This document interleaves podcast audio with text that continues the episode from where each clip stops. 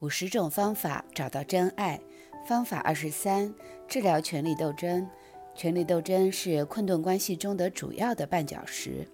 一对伴侣如果没有学会如何超越权力斗争，就会很难达成和谐成功的亲密关系。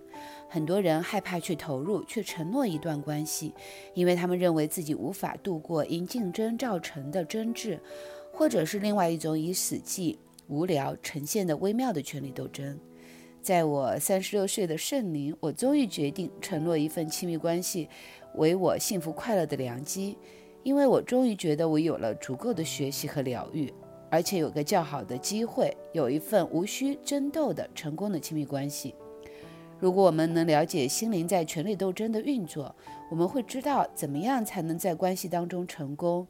能觉醒到这一点，就已经完成了这场战役的一半了。在权力斗争期里，我们特别爱犯一些亲密关系的大忌。我们竟以为另外一半的出现是世上为了来照顾我们的需求的。在浪漫期，这个想法会被掩盖；但在权力斗争期，它的威力就会出现了。这时，我们争取凡事皆要顺我意，而我意皆是对的。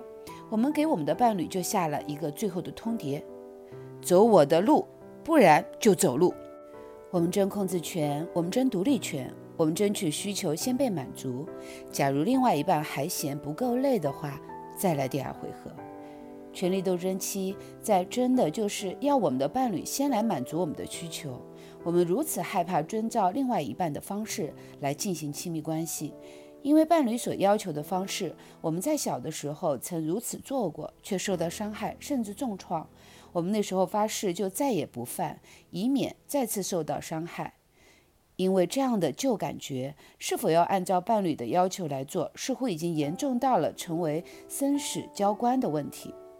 很多方法是可以解决这个问题的，其中最简单的一个方式就是去明白，每一个竞争，每一个权力争斗，都只是一个拖延战术。拖延了我们在关系中进展而解决问题的时机，而使得双方的需求得以疗愈。在这些争斗当中，每个人寻求对方来满足自己的需求，但却不知道在关系中向前移动才是满足我们需求的最佳办法。否则，即使你击败了伴侣，赢得了争斗，你的需求先被满足了，但对方的。居于下风，却代表你最后得付出的代价。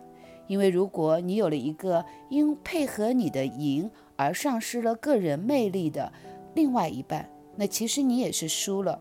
假如你的伴侣因为认输而进入到牺牲，你们的关系就会出现死寂无趣，你仍然是输家。假如你不承诺，却创造百分百的双赢，你会发现自己输的和伴侣一样的惨。当你的亲密关系出了麻烦，或者你感觉到和伴侣渐行渐远，通常你就是处于权力斗争的过程中。尽管你的亲密关系达到了很高的层次，还是有可能会陷于所有的关系里这个最基础的功课。实际上，在这个时候，这门关系的基本功课你仍然不及格，你可能很依赖，并且拒绝在这份关系中应该负的责任。试图利用你的伴侣满足你的需求，但就这点就足以令你的伴侣不愿意靠近，让你丧失了尊严，变得不具有吸引力。只有放下个人的需求，这一切才会改变，你才能赢回自己眼中和别人眼中的魅力。当然，还有伴侣的爱。很重要的是，绝对的忠实于你的状况。有时候你会利用牢骚和抱怨来转移注意力，让别人看不到你不为自己的生命负责的一面，或者没有发现你在放纵你那别人避之唯恐不及的依赖，燃烧掉这些贪求痛苦的感觉，并交给你的高层心灵，在生命中往前移动。别认为你的伴侣是你的拯救者，放下你对依赖需求的执着，否则你将失去伴侣和亲密关系。如果你愿意学会这门功课，你的高层心灵会引领你。假如你否认、欺骗自己，总是想要拿一些什么，无疑的，你将吓跑你的伴侣。